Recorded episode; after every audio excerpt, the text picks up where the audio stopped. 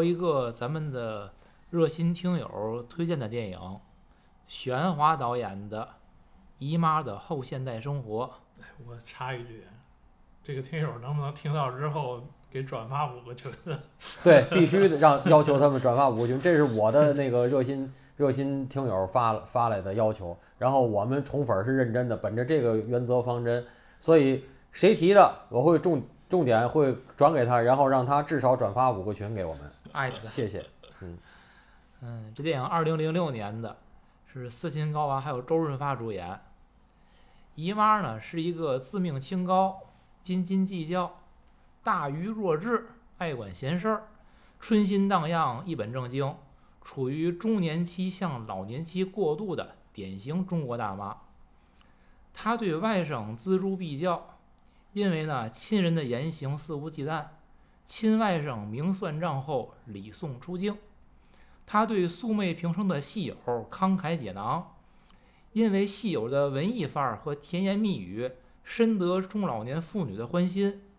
戏友发展成炮友后，倾半生积蓄投资墓地，血本无归。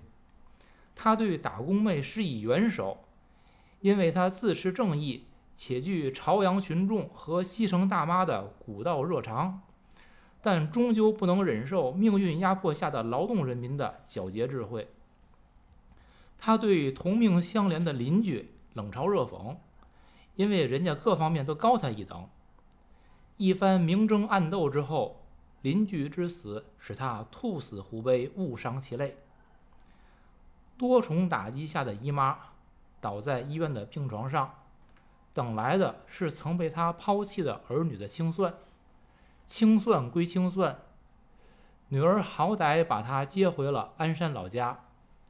阿拉上海人回到没落的东北老工业城市，啃着硬馒头，就着冷菜，神情木然。想改变却终究不能的归宿，这就是生活。剧情介绍完了，这个电影应该是咱们仨人都挺喜欢的吧？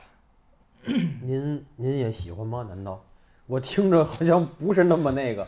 不是，嗯我我特别的这个义正言辞，我跟你说，你不要从一开始就设定咱俩是对立面儿，不管是这个剧情需要也好，还是你真心认为也好，你这个不好，真的不好，不好，很不好，嗯，好不好，这就好，这就好，有这形成这效果就好。嗯啊。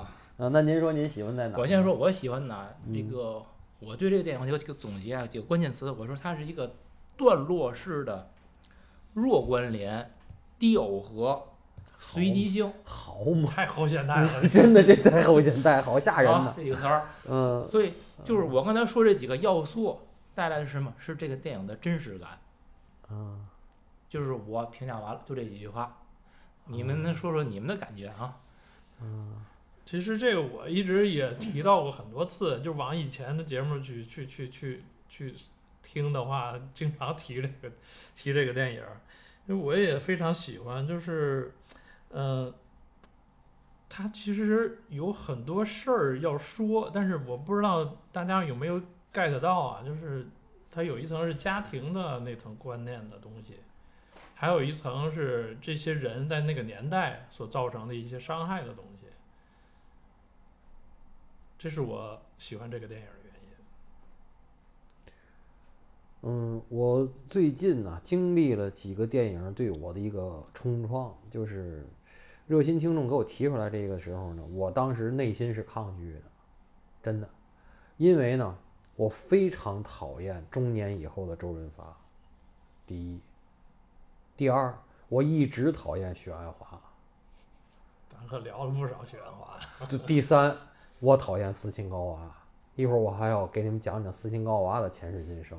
讨厌斯琴高娃加一，嗯，但是呢，我挺捧许鞍华的，就可能嗯就跟你挺捧王家卫的一样。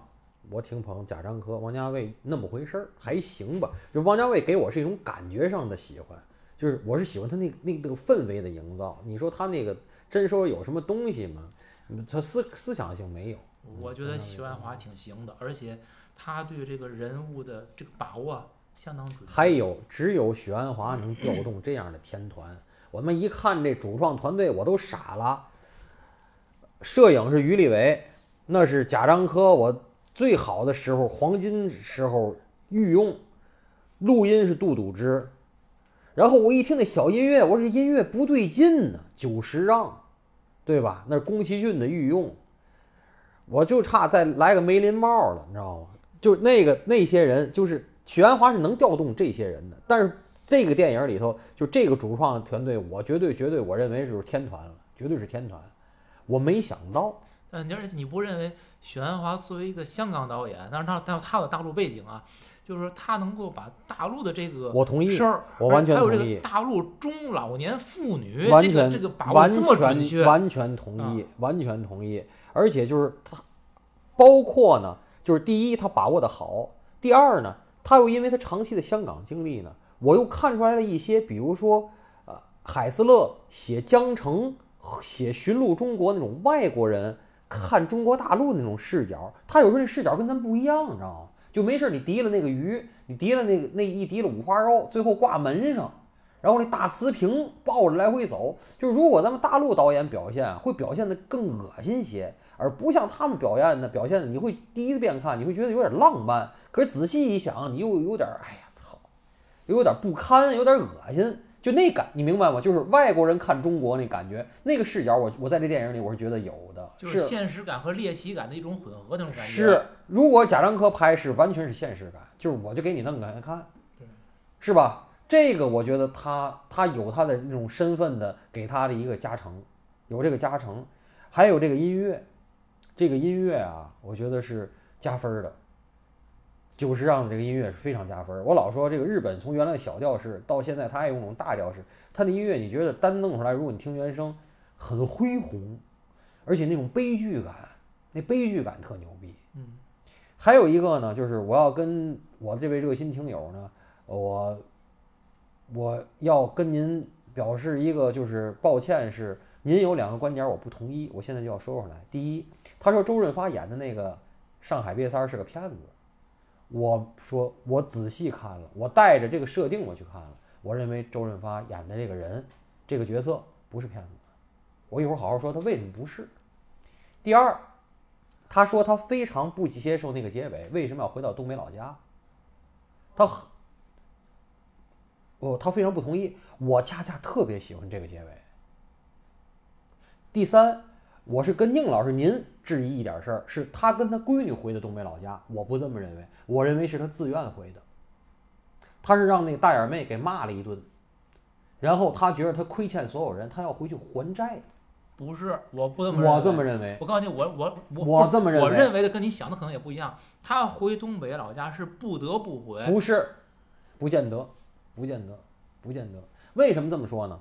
因为我这个听友啊，也是一个五十多岁但是生活无忧的那么一个，就是那个女性听众。她呢，也是我们这个影迷群长期的，就是一个很这个忠实的一个这个粉丝和观众。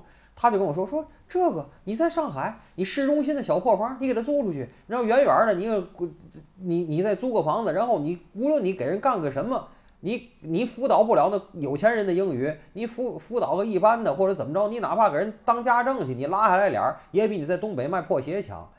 我同意他说的。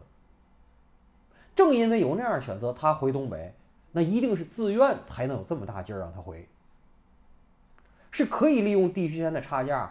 他在上海能忍着的，不是像他说的混不下去了。他说的那个混不下去，在上海混不下去是一种无奈，但并不是他真的是那个，是他真的想回去还债。就是我无怨无悔伺候老头伺候闺女，你妈乐意干嘛干嘛，我就麻木了。我也要个身边有人，我原来是孤独的，太孤独了。我宁可就是我要穷着，身边有人围着。有人有人说话，有人骂我，哪怕是我也不要他妈我这现在过得还行，就是天天你妈百无聊赖、无鸡六兽。我特能我能理解他那个状态。他是心理上和物质上的双重混不下去了。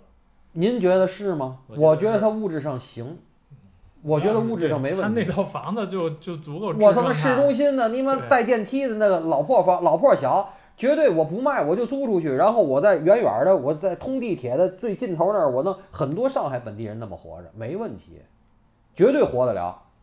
对真的或者你把房子租出去之后，那一大笔钱，啊你在东北，你是也不至于卖馒头去了。不是啊卖破鞋，啃他妈凉馒头弄饭盒我都没戏那个。但是非常真实，就是我说的，就是前两条我是跟那个听众要证明一下，第三条我是跟您证明一下，我是说这个情况我看到的不是这样。那么我现在先说的是周润发这个人设。上海啊有很多这种人设啊，所谓的老克拉，老克拉有混的行的，有混的不行的，知道吗？他可不是老克拉呀，你听我说呀，就是老克拉有混的行的，有混的不行。老克拉不会找人借钱，嗯，老克拉是你妈这那西服都他妈都打了补丁了，我也得喝杯小咖啡，知道吧？这个绝对，但不会找人张嘴就借三百块钱，你知道吗？借完还就抹了，就就就跑了。然后实在觉得不行，可是我为什么说他不是骗子呢？真让人堵到饭馆里头，他掏出钱来就说：“我正想还你钱。”这招骗子我就装不认识你，高级骗子这是。不见得，不见得。那他骗完墓地为什么不不跑呢？是还还回了，还追回来，还说我也不知道，我我也被这怎么着的啊？对，是吧？我还真不这么认为。不是，那行挺好，这这就挺好，这是咱们节目存在的意义。要都一样了，就又又顺拐了吗又？又又又证明了咱俩您反对我是有意义的。不是有意义的，就是说这个东西，你看到你的角度，我看到角度，我把我的角度说出来，你把你的角度说出来？对呀、这个没问题呀、就是他，就是安娜刚才提那都是给我的佐证，就是他要骗了。第一，那三百块钱那件事儿，他就不该掏出来还，他应该装不认识你，你无理取闹，你怎么证明你找我挣三百？没法证明，对吗？然后后来这个墓地的事儿也是，然后最后还是说，他说你走吧，对吗？这男的说，那我可就走了，是吧？骗子会这么说吗？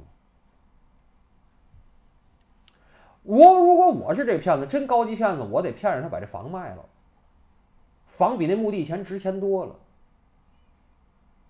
周润发演这个角色自始至终没做过这个事儿，或者说还没到这个地步。你说他是骗子，我骗你崩崩两下，让我说你他妈都更年期了，崩谁不是崩？我这说话又政治不正确了。你还天天想这事儿呢，我都没想到这么多年了还能这嘛？他自个儿说的呀，对吗？而且这许鞍华他妈太损了，来例假不能游泳，不要下水了，我操，太他妈损了，我操，拉一道粉线儿在游泳池里，我操，呃，就是哎呦，太损了，太损了，刚才这个骗的这个话题还可以展开一下，就是你从他外甥那个角度看，嗯他外甥也他也骗了他一下，然后他说我是被绑架了，嗯然后需要钱，我跟王子文嘛，对，嗯实际上那钱是给那女的说做整容去，嗯对吧？这个事儿你说是不是可以原谅呢？然后那个打工女也算是骗他吧，然后拿这个东西，他他他实在，实际上他为了救他孩子嘛，他孩子最后也没救成，他孩子是真病了，对但是那个碰瓷儿呢也是事实，都是真的就是石可演那个，对就是你肯定是做了坏事儿了。嗯，但是这件坏事儿，你往后分析，它是有一定原因的。这个原因是什么？这个原因，你是不是可以原谅他？然后你看他把那个水阿姨那只猫也害死了，嗯，但是还他也不是出于他本意，那是周润发无心的，呃在屋里他一着急给捂死了，嗯然后他去给埋了，然后去烧纸，然后这几层关系，然后你再对应到他的家庭，他在那个年代又突然返乡，抛弃家庭，他有他的原因吗？他是不是可以原谅呢？然后他为什么要回去呢？对吧？你说他是混不下去的回去呢，还是说他是意识到这个原因了，他得回去还债，对吧？像老杨说的，有这有没有这层意思？对吧？可以对照着这几次几个人物，我觉得他都是有这层含义在里的。嗯，所以这是人物的复杂性在里边儿，就是他没有一个就是单一的原因造成他去做某件事儿。我这个对这个电影评价非常好啊，这个所以我们这几个主创就是当然是不同角度的评价它好，所以强烈建议咱们的听友把这个电影好好的看一遍，然后呢再来听我们的节目。但是安娜老师提醒我，优爱腾平台各大平台全部下架了。所以咱们各显神通去找资源吧，因为其中的这个咱们的主要角色有一位角色，那个大眼妹大眼妹的大眼妹的条目也已经没有了，但是豆瓣儿关于这个电影的条目还有呃，电影的电影的条目有，但是大眼妹演员表里边演员没有演员表里没有大眼妹那个人。其实呢大眼妹啊，其实他呢，在这不要说名字电影里边儿并不重要，不要说名字。就是他在这里边戏份儿很少，只是最后出现了。而且大眼妹那个没东北话很蹩脚。他是一个家庭的受害者。对，嗯然后你再看这几个年轻人啊，就是他那外甥，他是一个瘸子，这上来为什么瘸，好像也没没说。嗯然后最后他也确实瘸了，嗯腿没好。然后那个王子文那个是毁容了，对吧？你看这年轻一代落在身上的都是这个伤害。你看王子文那毁容为什么毁呢？扔炉子他上那个外了，婆精神失常还是给扔炉子上对了。嗯他为什么精神失常呢？这背后又是一个故事，对吧？我他的外婆是那个上海老戏骨，是一对，然后我为什么是时代原因呢？然后，但是这个东西，你说是不是可以原谅这件事儿是个议题啊？就是时代原因造成的伤害，那个时代是不是可以被原谅？这是一个很大的议题，但是就咱这就不能说因开了就。因为王子文被毁容的这个时代背景，和斯琴高娃演的这个姨妈，她从东从鞍山回到上海，这就是同一个背景。对，就是他们实际是在不同的时空，因为同一个原因交叉上了。是嗯，我说我理解这个片子啊，嗯跟二位不一样的地儿。嗯嗯，这个周润发演这人叫潘之常，就这个骗子。潘之常呢，其实他也是第一次那儿，您还是设定他是个骗子，我认为他是骗子啊，嗯，就是好，但是他不是职业骗子，应该说他就是不是业余的，哎，业余我跟你说，捎带脚骗，他是骗子里的票友，你得这么理解。哎，他就是个票友嘛。唱戏不也是他票友？他本身就是个票友，这人确实说实话啊，他不一定很有学问。那你说他妈当时是过世了吗？那他随口一说的，我不信那个，嗯，你说他妈那个炖肉是那个味儿是真的吗？那那那都胡说八道，那能信吗？反正都是口说的，没有证据去佐证。不是嗯你，因为什么？你看他说那话的时候那个哭，那周润发我觉得演的挺好的，你知道吗？嗯？多假呀，那个就是那那哭一看就是假哭嘛，嗯那传达的很明确，只有姨妈这样的人才会信但。是姨妈信，姨妈只有姨姨妈会信进去了。姨妈因为信这个人，所以什么都信。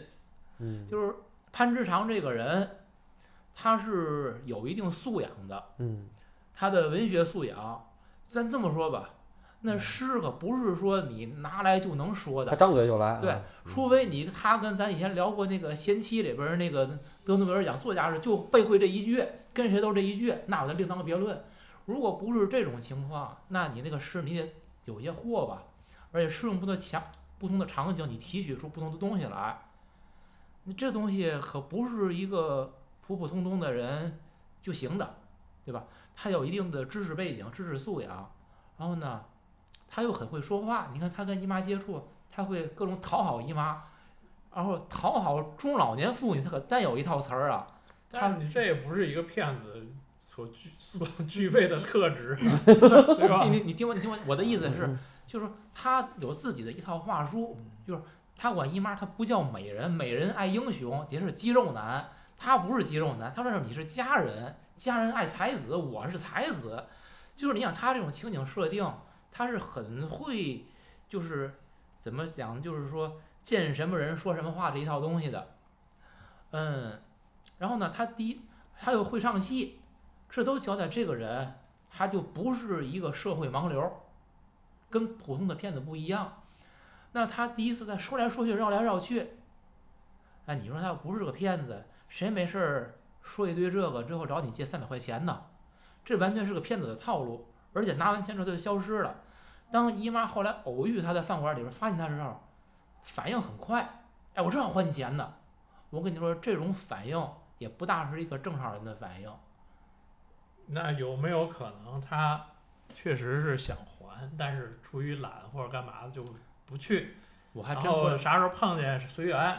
他连那个票友唱戏那公园他都不去了。他要真想还，他起码得去，他得问，哎，那个有那个来这唱过一次戏那个大妈来过吗？他得问问吧，他根本就不那那他为。什么要还呢？比如说就说点推辞就推就我说我你无理取闹，我不是你。现在手头紧，过两天再还，对吧？就是说为什么为什么当场就为什么我？说他是这个一个票友骗子呢？他有骗子这素质，他认清了姨妈这个人是他可以长线发展的。就是三百块钱。那要能认清长线发展，就不是票友，那职业的，那就是对吧？就是他这个人是有复杂性在里边的，他就是他他下面是一个有文化的盲流，你就这么想吧。这三百块钱我碰不上你了，所以您戴您的眼镜儿在看这个事儿哎。我呢，我我我就拿我我我就拿着钱走了，然后你又碰上我了嗯，然后呢，我先还你钱，而且有可能，比如他吃饭那个饭馆儿，是不是他常去的一个饭馆儿？那些周围的人包括老板会不会认识他？他会不会考虑这这种考虑？然后呢，把这钱还你了，他觉得姨妈我还可以从你身上有更大的好处，所以哎，他马上连着下一句就是我能去你家吃晚饭吗？你想一个正常的情况下，我还完你钱，我很惭愧的，马上我又向你提了一个比较过分的要求，其实是不太正常的。他他是一个那三百块钱还钱，类似于打窝儿一样，是步步深入，最后那个墓地，那我认为是有有设计的。因为姨妈在去要讨墓地之前给他打个电话，如果一打姨妈没打那电话，那墓地会卖墓地那公司会消失吗？而且那个公司就是那个骗子公司卖这墓地的时候，说白了，明摆的是都是伪造的所有的证件嘛，各种东西。那个潘之常，他如果这么聪明，他会不知道这些东西。所以我觉得他就是骗子。那至于说他最后守护着这个姨妈，说我觉得这就是一个人的复杂性在里边了。他对姨妈有感情吗？我认为是有的。就是他骗着你，不代表他对你这个人就是一味的就是只是图财，图财是终极目的，图财的过程当中，他也有情感付出，或者说他高级就高级在这个我的情感付出，把我的欺骗性隐藏的非常好。你这个成本太高了。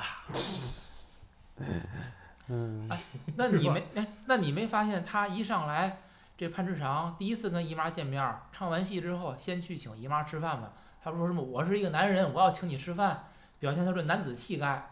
完事儿说什么？找姨妈借钱，还了三百块钱之后怎么样？哎，我去怂恿你买墓地。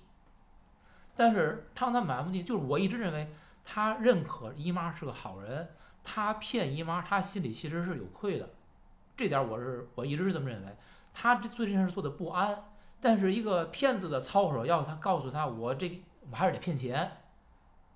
但他于心不安之下，他看到姨妈这个住院了，他去守着，他看，那最后就是说，就老杨说，为嘛不把他房子也骗了？比如如果姨妈继续跟他在一块儿，不是没有这种可能，但是就姨妈这种状态，首先他确定姨妈应该好像没有什么大问题了，他守护一夜也是对他自己良心的一个交代。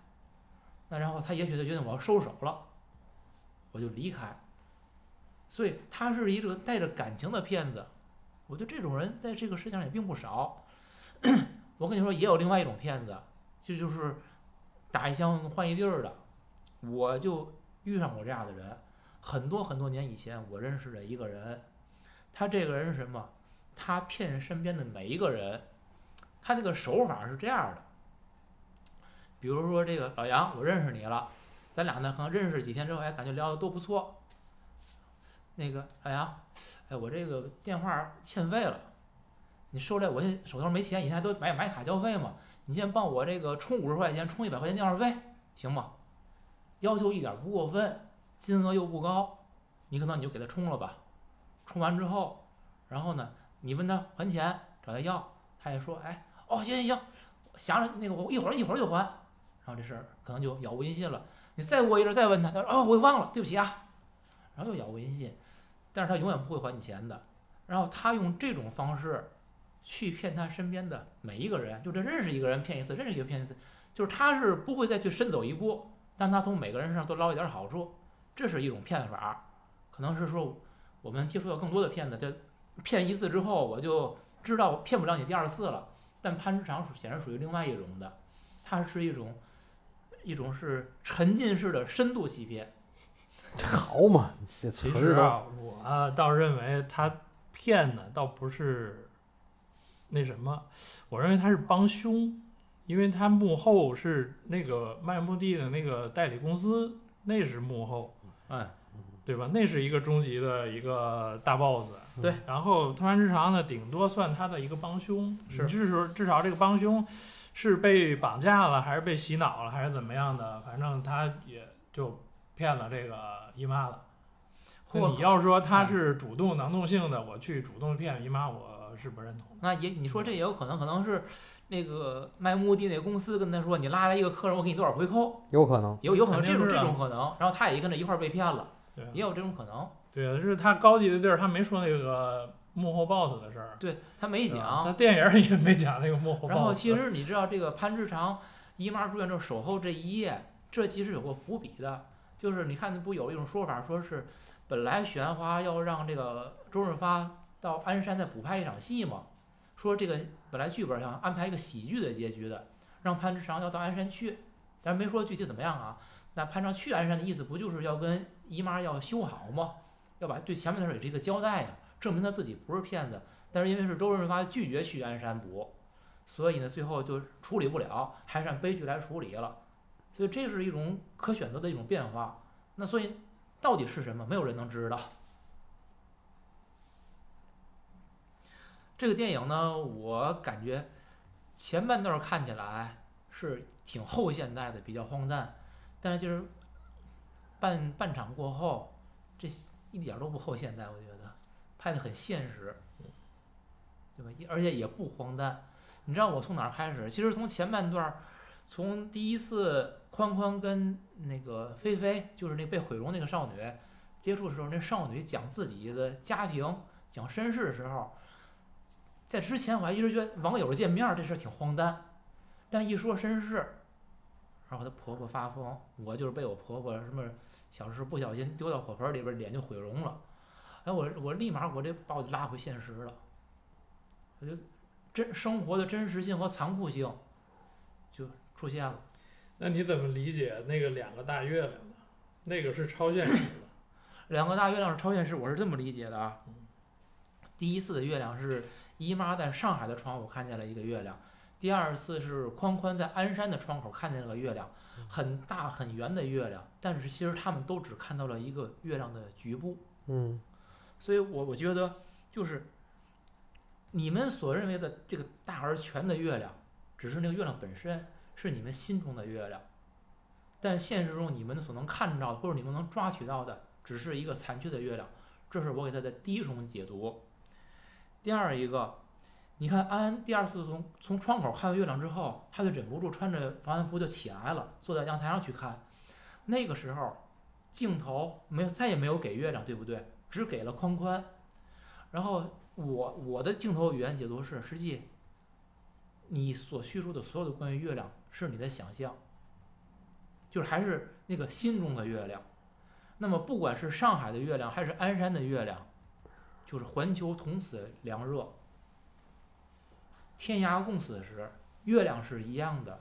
看到什么的月亮，其实只取决于你们自己的心境，而你们永远不能得到那个完美的、完整的月亮，因为姨妈是在病床上去看的吧，宽宽是拖着，只是一个要马上要离开家了，也一是个瘸子那种情况，看到这个鞍山那个家里边鸡飞狗狗跳的样子，他去向往那个月亮，所以我觉得月亮是象征着生活的残缺，表面上的圆满实际是残缺。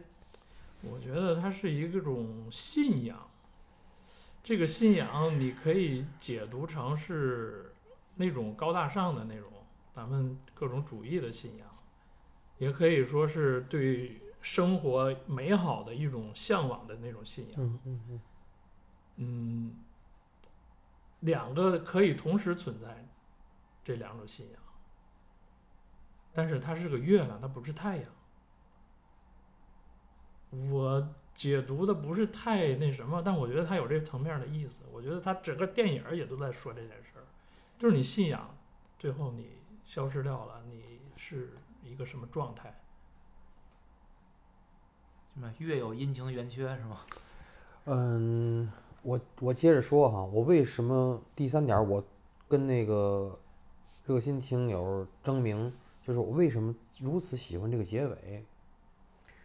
那个男的在那抽烟，然后看着电影，看着电视，然后非常无聊的笑，然后又去吐，又去很大声音发出那种排泄或者那些声音，那种很俗气的人，他漠然的在那扫地，刚扫完那男的又往地上吐，然后他继续扫，就是非常麻木那种感觉。我当时我的脑子里想起来，就是我最喜欢的电影之一《站台》里的王宏伟演那个崔明亮，最后那叫盖壶在炉子上嗡嗡响，他在那儿围着听着那通缉令，然后他连起来拿那壶挪一下的那个那个动一下的那个那一下都没有，就那种对生活那种麻木感。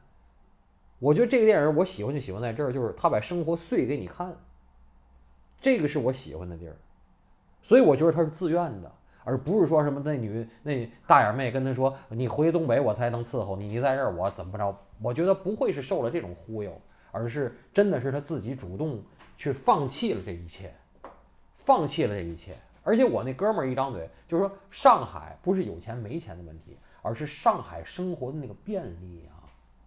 是你想象不到的，我能懂他说的。其实就是鲁迅的那个话，就是娜拉出走之后会怎样？嗯这个电影就是说的那个是的是的出走之后不是他当初义无反顾的抛夫弃女，他没有内疚吗？他这些年他身边旁边身无长物，他没有没人没人环伺他，他就在那儿他没事儿养了这么多鹦鹉，那鹦鹉那地上那些屎那些屎，他十七只还是七只鹦鹉，他都敢那样弄。十四十啊四只，那样一共玩十五只，跑了一他要那样还。还能那样玩，我他妈我一看我都傻了，单弄间屋，好为了让他放回来让他们飞飞，我都我说就是他得多孤独啊。最后直到让大眼妹给他骂醒，我觉得那是他以为他醒了，其实又进入了另一个梦境，你知道吗？我说我喜欢结尾是喜欢在这儿，我很相信他会这么选，我相信他会这么选。你别看他那大眼妹不伺候他，还吃着大闸蟹，他反倒觉得我欠你的，我想还，我欠那个的，我想还。我都说他这么多年来上海，是不是已经跟那男的离婚了？这都没表。那回去是复婚了，还是就这么横着过了？反正甭管怎么着，离婚了吧？那个大眼妹是不是跟他说你跟我爹离婚？应该是离了。离了，我记得但是回去这件事儿，你说是复婚了还是嘛？这男的为什么会接受他？而且这男的，我这么我这么反正这么衰了这么多年了，你他妈还回来找我，那我更我就说以一个正常人的心态，这男的演的特别好，一会儿我介绍这演员，我更得是去你妈，你就你就活该伺候我，你妈，肯定要我是我也这感觉，我操你妈，你欠我的，对吧？你就应该伺候我，我管你哪儿来的，上海来又怎样？你一会儿别找我，我这些年我挺好的，我天天该喝喝，该抽抽，该吐吐，我用你。你现在回来了，你回来你伺候我吧。对，而且我觉得这男的演的就是很很现实。我给你解释这个男这个男的，我特别喜欢这演员，但是这两年演的就不好了。前两年我给你这男的叫陈意恒，身上没有任何肌肉，他演的最好的，我强烈跟大家推荐的一个二零零六年的电视剧叫《国家公诉》。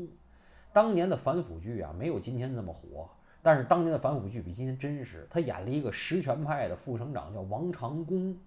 就是特别有能力，最后但是有腐败的事儿，最后怎么让这帮人检察官嘛给扳倒了的？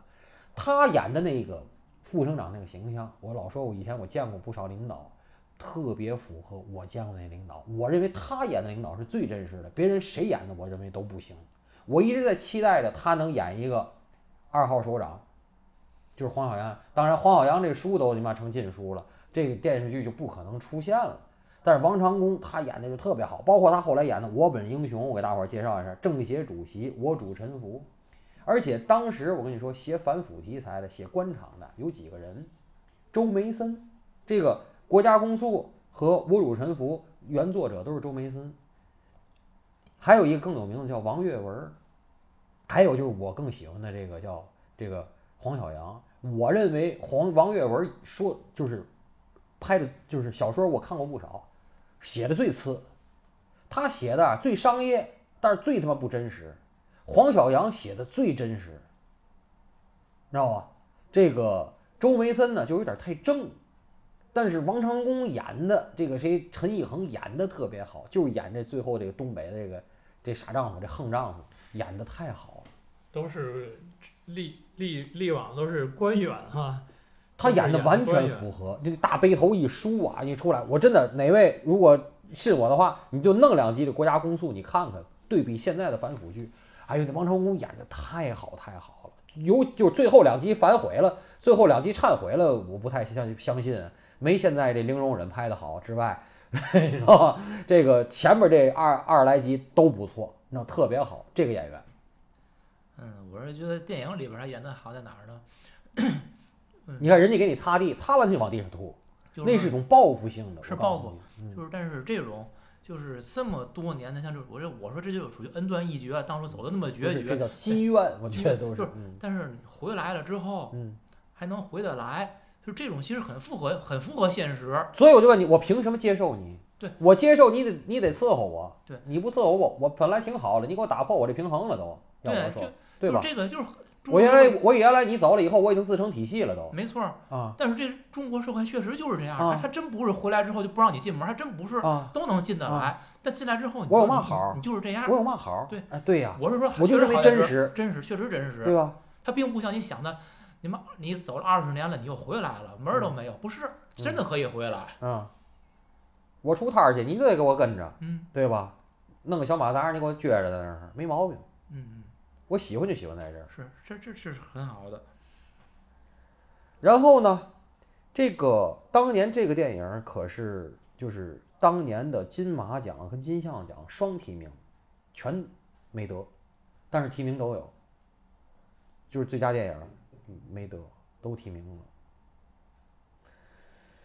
嗯，我还想多说两句，就是这个电影可给了我机会，给大伙儿八卦一下，我知道的那位主要演员啊。我一看他名字后边这瑞士俩字儿啊，我就觉得有点扎眼睛。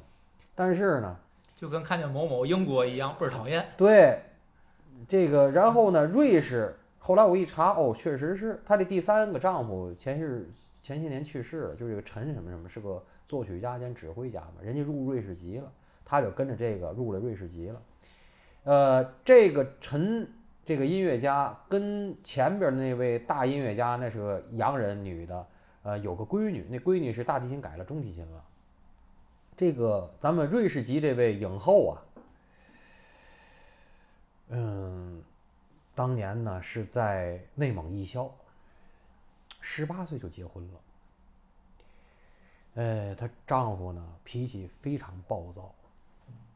这内蒙艺校，我给大伙儿我说过吧，应该出了很多人，比如说三宝，三宝他妈妈、他爸爸。都是内蒙艺校的，也就是现在内蒙艺术学院已经升格了。三宝他哥哥这个大宝当年是先到北京做的编曲，后来招了仇家，被人家给谋杀了，给杀了。但是之前就提携他弟弟来，所以三宝后来在圈里这么有名，直接造成说三宝跟高圆圆搞对象，跟徐静蕾什么这那个的，什么这那个。三宝在圈里头还是真是就是声望挺高。三宝他妈妈就是这个嘎达梅林的。作者，所以他妈妈在内蒙艺术界、文艺界声望挺高。斯琴高娃当年就是这个地儿的，内蒙艺校的。嗯，她那丈夫好像也是。后来呢，结了婚，婚内呢就出轨了。她这丈夫脾气非常暴躁，她跟这丈夫有一儿一女，最后就给她脱光了，绑到马背上游街。我听说的啊，这是当时的亲历者的女儿给我讲的。很难看，难看的不得了。那追打那都那都是司空见惯，家常便饭。后来就感情破裂离了，离了以后，他又姐弟恋，又嫁了一个男演员。然后这这后来第三个是认识的这个，所以他在感情上呢，这些路一直是走的很波折，很波折。呃。他后来呢？他是因为说是什么呢？他得了股骨头坏死，然后说是也没法治，所以就是很瘸，这那个的。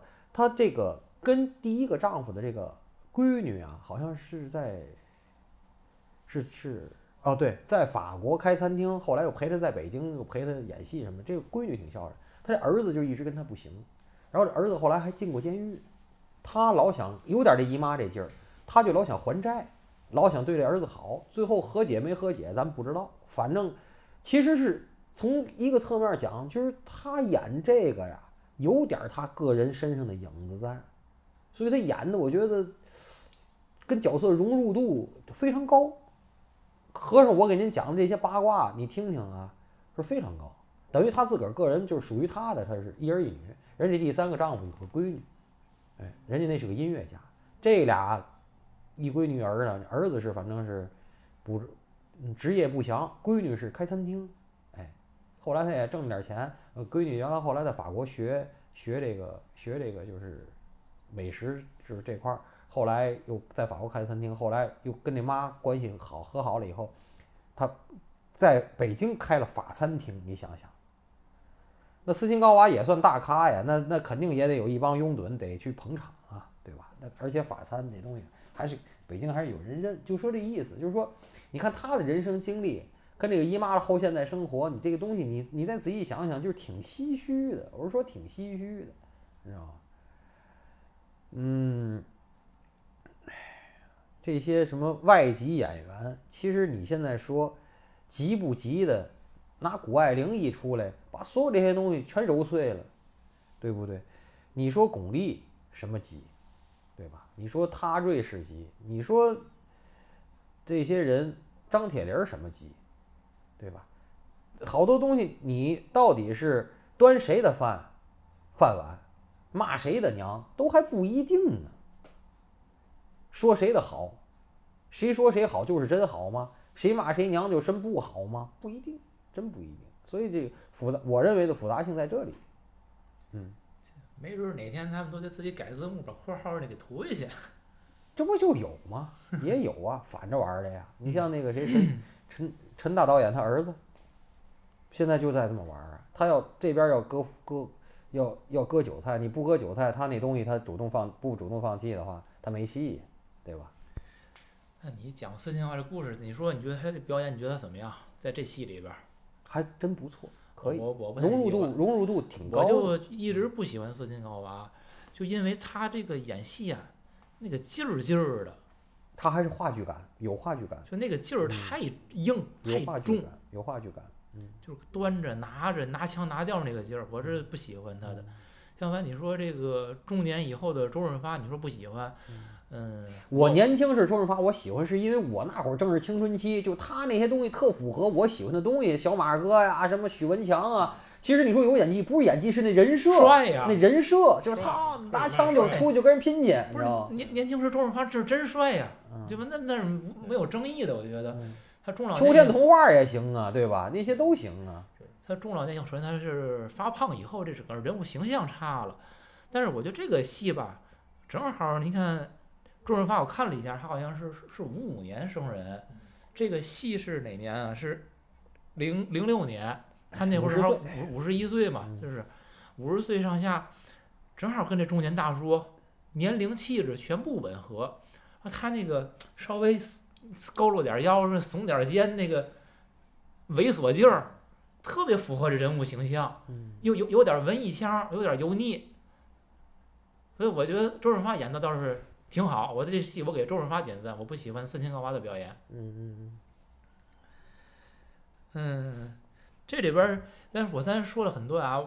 我说为什么我喜欢这电影？我贴的就是这个，你看它跟其他电影不太一样的，它其实是一个我说是段落式的，它是每个人，比如说最开始是，嗯，他那个侄子宽宽出现了一段儿，然后是，呃，周润发演这潘志长出现，再后来是这个石可演的那个打工妹，后来是他闺女出现，就这一段一段的，你发现人物是有关联的。但是关系并不是这么密切。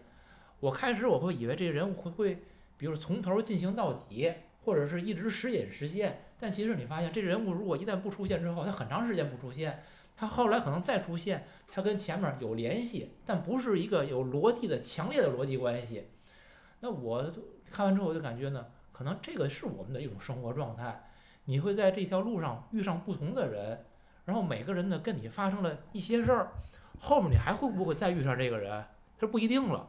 而且就算你再遇上这个人，跟你前面跟这个跟这个人既往的交往，也不一定会有什么因果关系吗？都不一定了。嗯所以这个是说，他这种说地偶合，遇见或者不遇见，遇见也未必有关联，给我带来极大的生活的真实感，嗯而不像有的戏呢，就是它非常强调这个戏本身的自洽，或者是它这个闭环，它会营造了这个人物埋一个线索，然后来发展这个这个线索的某个地方要发酵，发酵之后成为一个某比较大的结果，然后对其他人产生相影响，就是这个圈儿画的非常圆。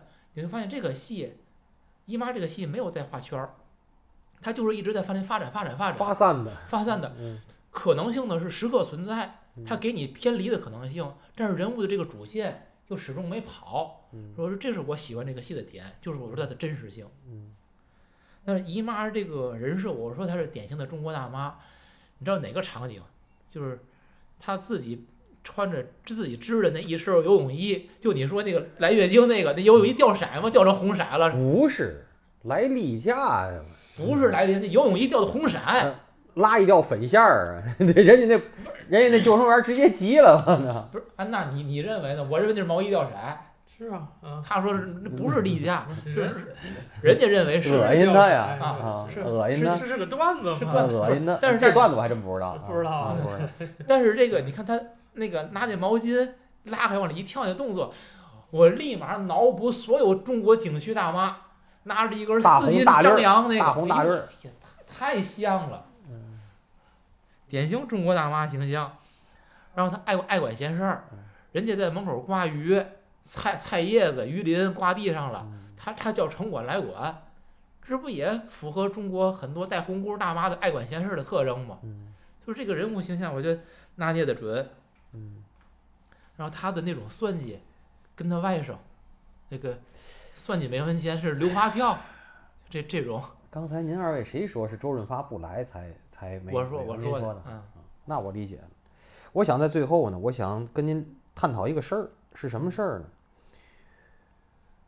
许鞍华是一个公认的左派导演，是一个公认的左派导演。我在这里多提引申一条，你觉得这电影左派吗？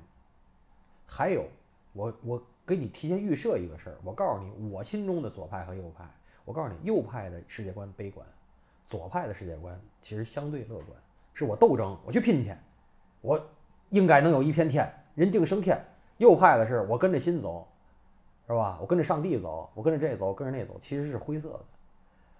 这个电影我觉得比较偏右，不像嗯这个电影不左，不左不左，对吧？但是许鞍华是一个标准的，是一个左派导演。是我我还真不知道这种说法。你看这个安娜知道，我我我对这个没有没有这个预设，所以我我这这一会儿也许鞍华是一梁个文道啊，都他都是一都左。是左派导演，但是嗯你像就像梁文道说，他他之前他说过，他说我现在已经很不左了，嗯已经很不左了。就是我相信许鞍华他可能年轻的时候他有这套东西，他可能一点点随着年龄大了，嗯，他也会有这个变化。你看像什么天水围那些，他现在也是愁云惨雾啊，也不是说那种了。我觉得他这种更多还是跟着人物去走，就是他是是追随自己的内心的。呃这个你说这东西，你说《姨妈的后现生活》是喜剧吗？我觉得不是喜剧。当然不是你说是悲剧吗？也不是悲剧。就是我觉得最后看完是你你麻木。看很很多的影评人会说，就是开始是个喜剧的开头，最后是个悲剧的结尾。很多影评是在这么讲，喜剧和悲剧都不好归类。这个电影，嗯最后还还还还是挺悲的。就是说，姨妈的，哎，我刚才讲过，就是姨妈最终就是为什么回到鞍山，还没我没说吧？我说了吗？我我我给忘了。就是我我想觉得就是姨妈最后回鞍山，就是咱俩那个分歧。你看她最后回的背景是什么？她的那个邻居虽然是跟她天天互相讥讽，是一种斗争环境，然后她没有了她的这种因为斗争而引起的陪伴，没有了。重要吗？然后他身边的那个就是潘之常，他以为是找到了一个男人的依靠，结果最后貌似这个人也是骗子，反正这人消失了，他的这个另一半的依靠没有了，然后他钱也半生积蓄没有了，那要他曾经资助过的这个打工妹，本来是一直给孩子治病，哪怕通过碰瓷儿的方式，最后。他选择是什么？他选择把自己孩子，把那个呼吸管直接给掐了，把自己孩子弄死，因为他他知道这孩子治不好，他也没有钱给孩子治，然后这个人坐牢了。你会发现，我觉得姨从对于姨妈的冲击来说是，她自己当年从鞍山到上海，她追求的是我要进入我的社会生活阶层，我是个文化人，我不能跟一个工人大老粗在一块儿，我要到发达的现代大都市，我不能在一个东北的小城里边窝着。可是他到上海之后，首先他的孤独无可排遣，他的人际关系是很冷漠的，然后他所向往的这个社会所谓的这个真善美，他的美好的种种幻想，在现实当中是一个一个被击碎，然后自己的这个认为能够活得比较舒服的积蓄也损失掉了。当然，你说他有房子，这个可以置换，我觉得这是，但是他这种心理层面的打击是非常大的。那么这个经济损失是火上浇油，我同意是他最后自己主动选择回到鞍山的，就是但是他这种选择实际是他对生活的一种绝望。嗯，所以，因为他对，他不是对上海的生活绝望了，我认为他是他对生活他对生活本身绝望，啊他是对全部生活绝望。嗯那么，于是他在上海或者他回鞍山，对他来说已经没有什么区别了。所以回鞍山，那他为什么要回鞍山呢？可能是对他生活，他是说，在我力所能及的范围内，是对以前伤害过的人的一种补偿。对啊、是他对他认为的亏欠对的，是是一种补偿，同时他可能也是在给自己另外一个选择吧，因为上海就是他的一切的不幸都是在上海发生的，他以为他能在上海追求到他所想要的，结果他想要的并没有到来，却在不断的失去，那他对上海这座城市安娜说的有没有，流我更同意，就是他这些的始作俑者不是上海是他悲剧的成因，是从他上海下乡，当然上海不是，可是他希望上但海是不能深究了，对吗？是？啊，但是他认为到那个历史过去之后，上海那东西没过去呀、说明那不是烙印没过去，烙印过不去呀、对呀、伤痕还在呀、尤其是下一代的伤痕在发酵啊。可是他他是认为我有机会可以重拾人生的，但现实告诉他你不能，对，所以他就回去了。就是他回去可能是他众多选择当中已经并不那么重要的一个，他随便选了一个。我说不是随便选的，绝对不是，是他认为他还能干点事儿。他干什么？他最后那个像你说这种叫二胡叫不醒的状态，他还能干什么呀？他多忙！他最后啃那冷馒头跟冷饭盒菜的时候，他已经无无知无觉了。这个人，他还干什么？你看，就那个家里边打成热窑，他闺女跟她那个男友那样打，她老公木然，她不也是木然吗？你按照她以前带红箍大妈那个性格，她怎么可能是这个样子呢？他他已经完了，垮掉了，已经所以我喜欢啊，行尸走肉了。所以我喜欢啊，我觉得很那个呀。他前面有多那样，后边就有多这样。电影最后咱用宽宽的一句话来结尾吧。我喜欢一个人，他不知道，但我知道他不喜欢我。我是个瘸子。People see me, but they just don't know what's in my heart and why I love you so. I love you, baby, like a miner love gold. But come on, baby, let the good time roll.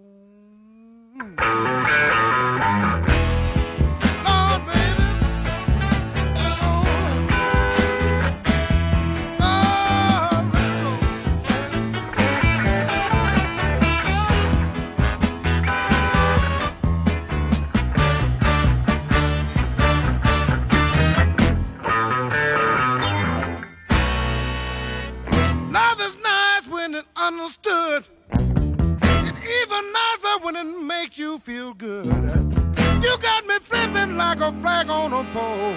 But come on, baby, let the good time roll.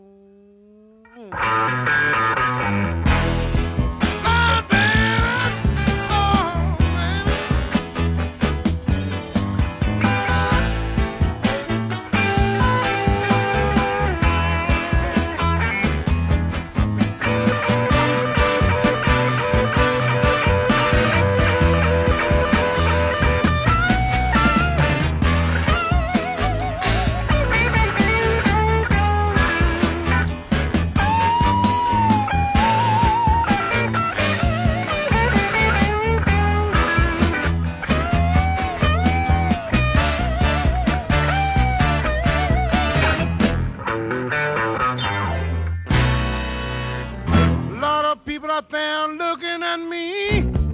Say I got a lot of tricks up my sleeve. You got me flipping like a flag on a pole. But come on, baby, let the good time roll.